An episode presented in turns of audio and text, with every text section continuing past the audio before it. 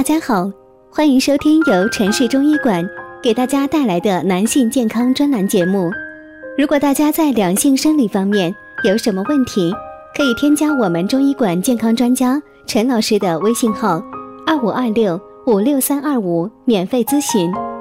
好了，现在由本栏目的主播为大家带来今天的节目。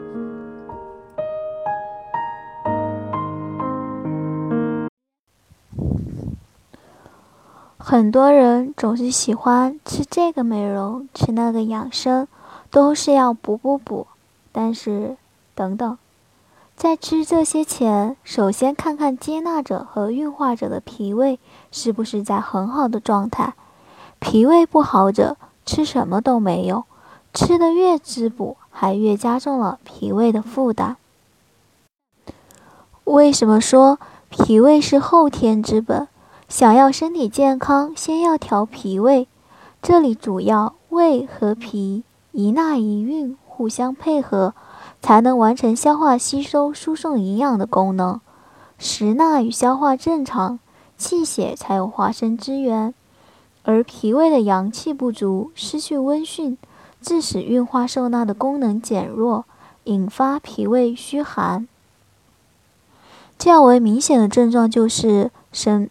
神疲乏力、手足不温、不思饮食、睡眠多梦、胃胀胃酸、手脚冰冷、怕冷等等，若不加以调理，容易导致腹泻、便溏、胃疼、消化不良、胃性及慢性胃炎等多种胃部疾病。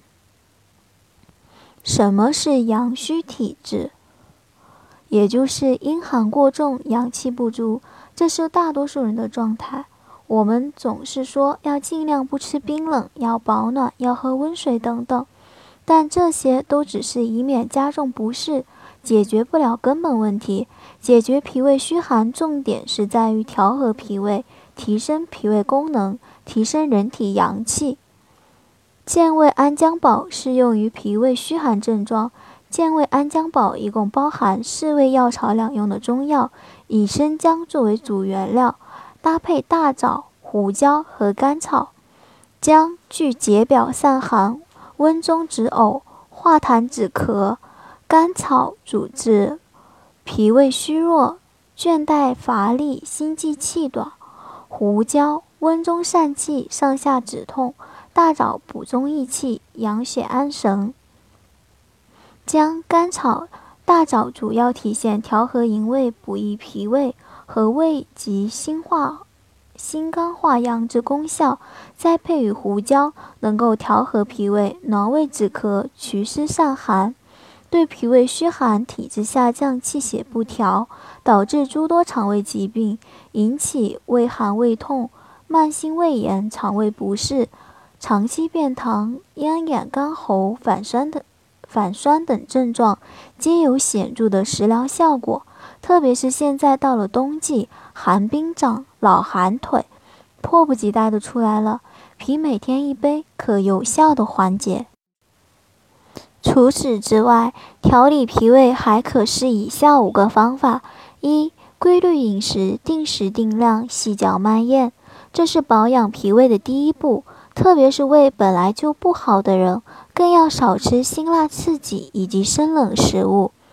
二、饭后慢慢走，道医有以动助脾的养生观念，饭后休息半小时再散步，有助于增强脾胃功能，促进消化。